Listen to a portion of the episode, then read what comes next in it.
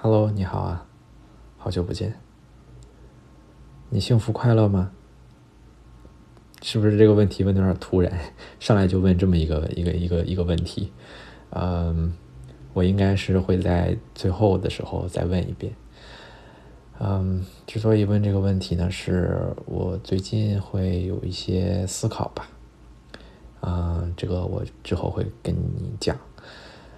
我其实有一个小习惯，或者说小偏好吧，就是我偶尔会把自己放进黑暗里，比如说会把屋子里的灯全都关掉，或者是在卧室里面把自己关起来，然后关灯，这样感觉平常的时候我能看见很多东西的时候，我就看不到自己了。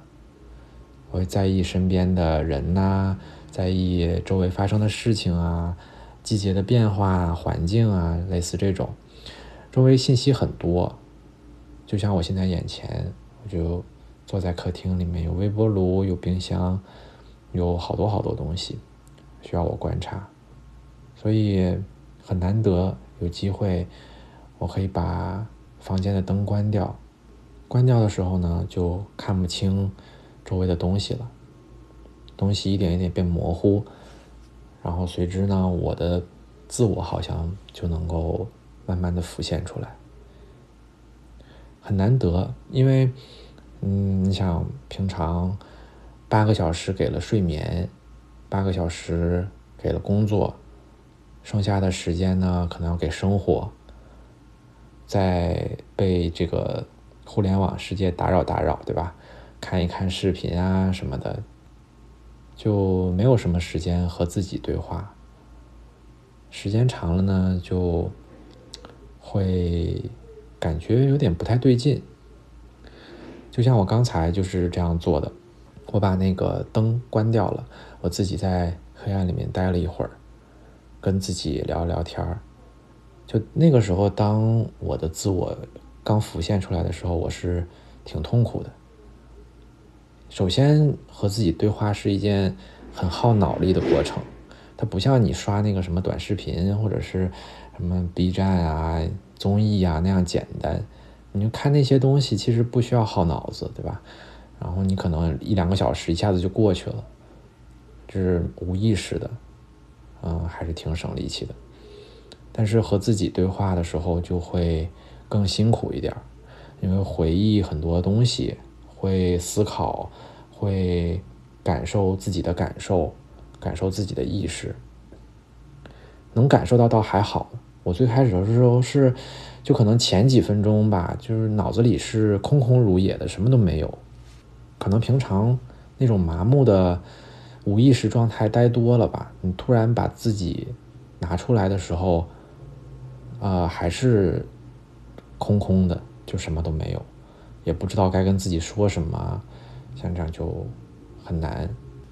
然后呢，等状态找到了，可以和自己对话了，然后突然发现，好久都没有和自己聊天了，没有观察过自己的生活和感受了，就突然一下子会问自己很多问题，问自己真正想做的事情是什么，问自己快乐吗？我发现这些。答案好像都挺消极的，就觉得啊，我好像虚度了很多很多时光。但我还是觉得这样的和自己对话的方式是是有意义的，是对自己的状态是有帮助的。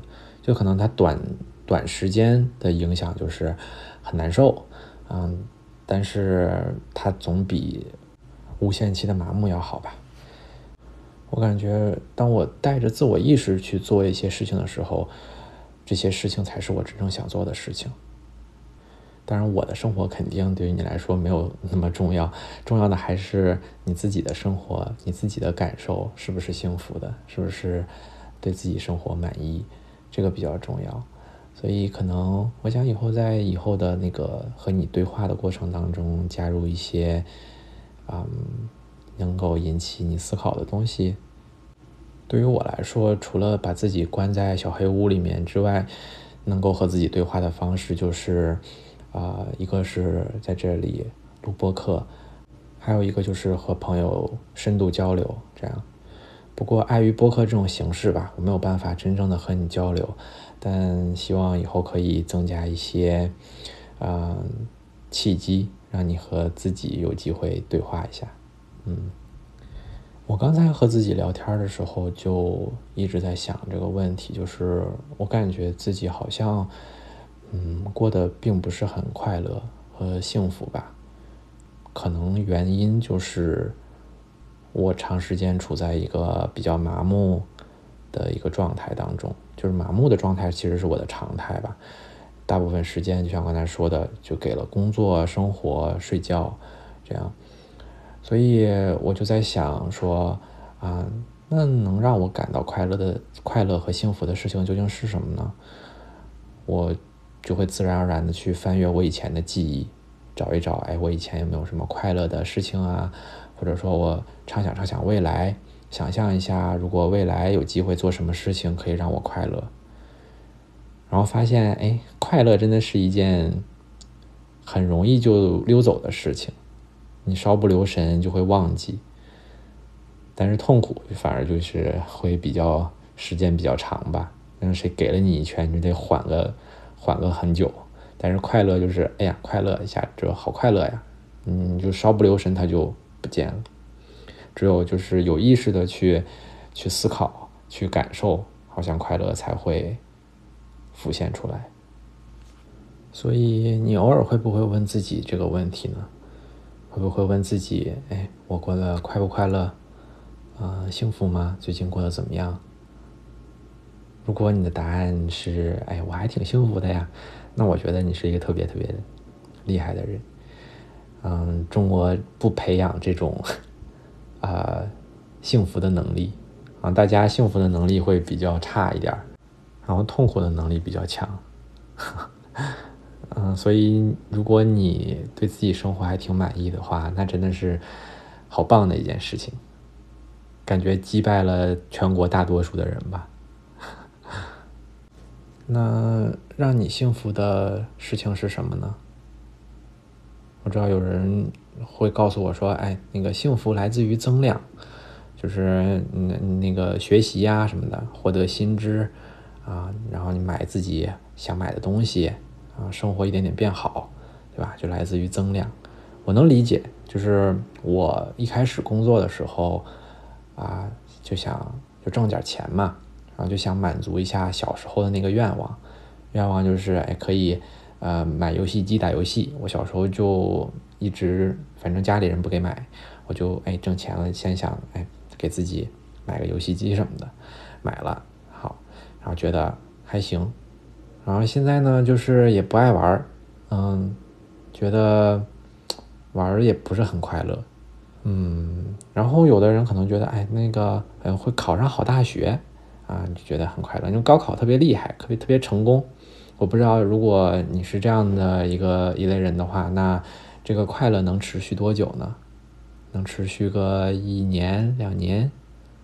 啊，嗯，就感觉这样的增量倒也不会很持久。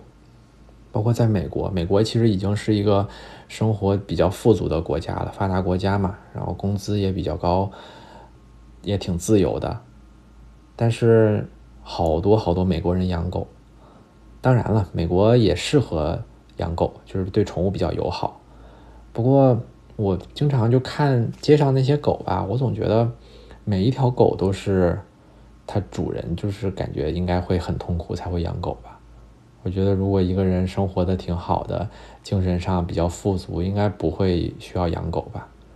我不觉得，我我我不我那意思不是说养狗就是说，哎，你生活就不好啊。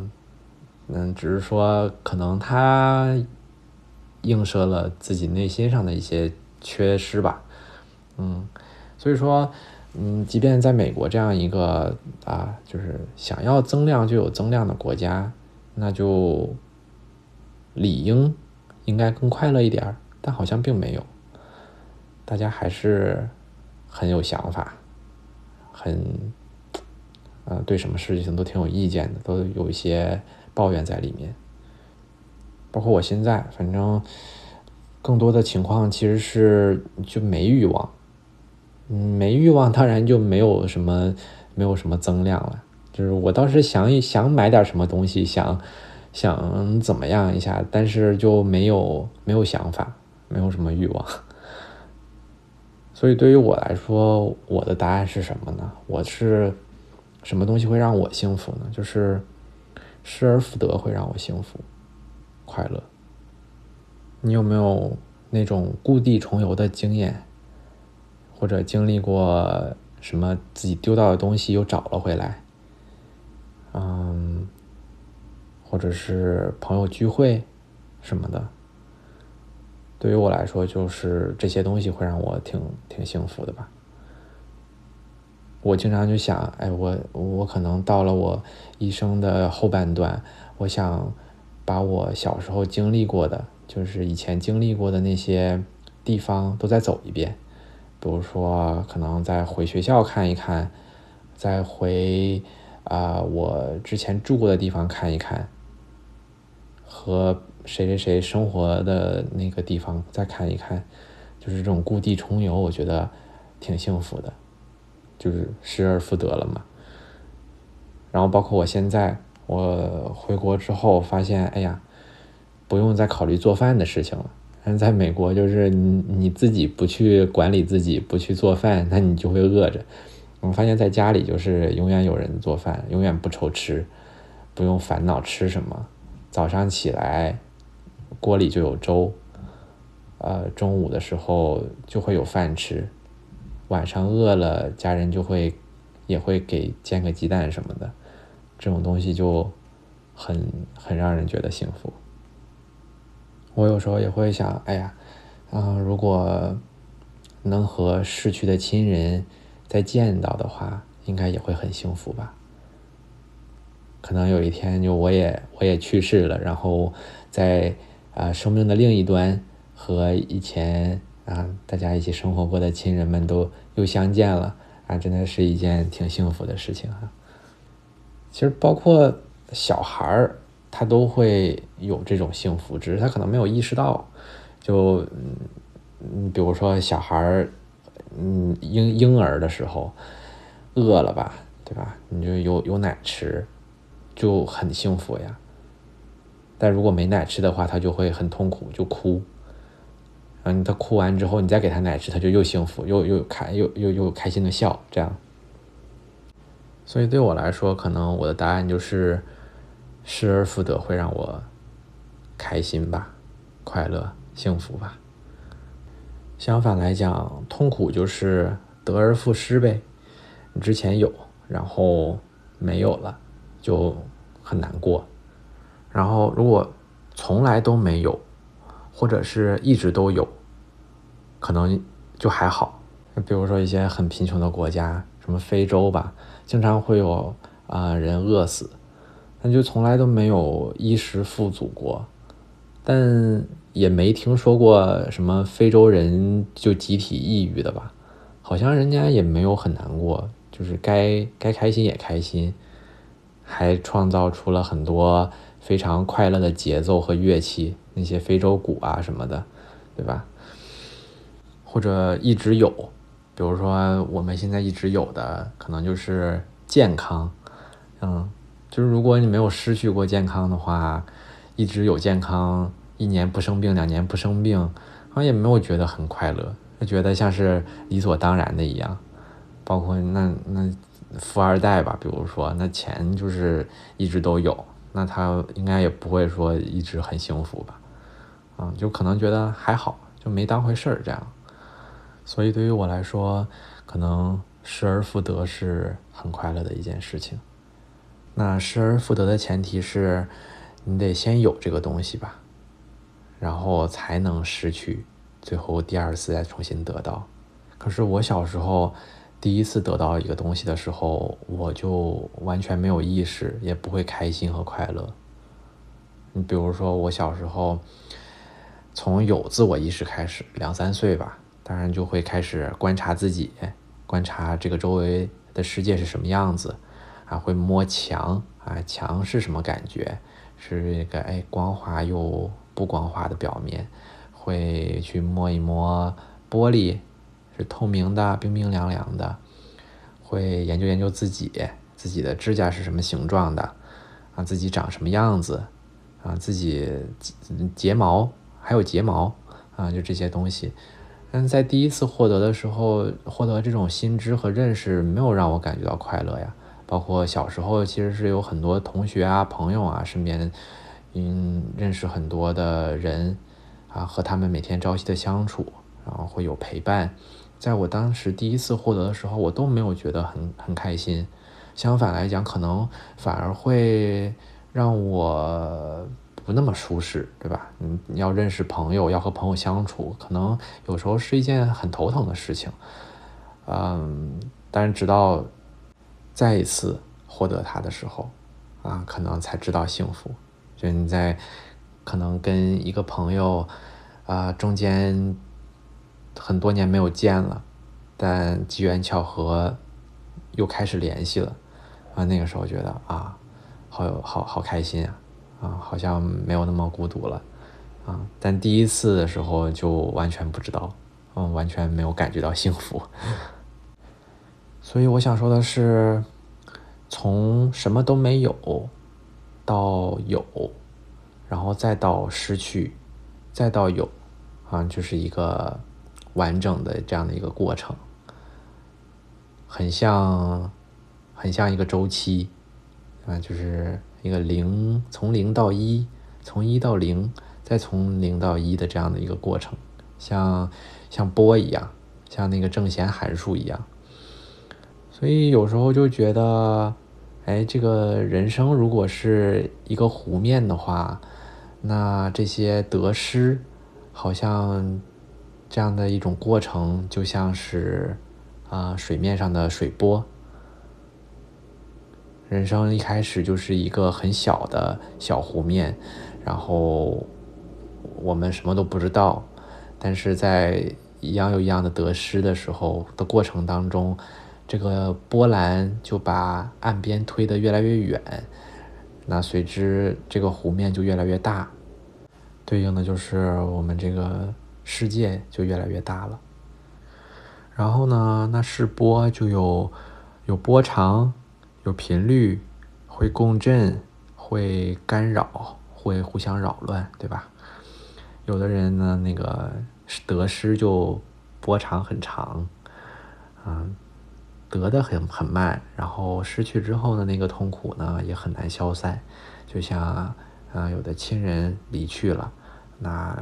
这个时间对吧？这个波长就是很长的一个一个得失的波，嗯，有的时候一开始是小婴儿，婴儿天天苦恼，对吧？天天都面对这种这种小的得失，那种频率就很高。还有呢，那人和人之间的交往就有可能互相共振，对吧？那在有的时候人生不同阶段，哎，恰巧经历了相同的事情，相同的得失。啊，如果这个时候互相遇见、互相聊天的话，就会觉得，哎，内心得到了慰藉，啊，那有的时候啊，像很多夫妻呀，他们感情的经历不同，啊，有的时候三观也不同，那可能他就不能在一个频率上共振，他就会很很乱，啊，很不和谐，那个波就很不和谐。没有什么规律可言，啊，他就可能过得不是很很舒适吧。所以说，这人生大概就是就是这个样子，生命可能就是这个样子。等到了最后的最后，啊，我们可能会死掉，然后所有的一切波就都没有了，嗯，这个湖面上不再泛起波澜。变成一滩平静的湖水，最后有人可能会偶尔会来你这滩湖看一看，然后时间长了也就没有人看你这这一汪湖水了，慢慢就蒸发掉，好像从来都没有存在过一样。嗯，还是伤感又有趣吧，所以这可能就是我的。一些对幸福的思考，那到最后就回到开头那个问题，嗯，你还幸福吗？你现在生活的幸福快乐吗？那今天就聊到这里了，希望你这周过得愉快，拜拜。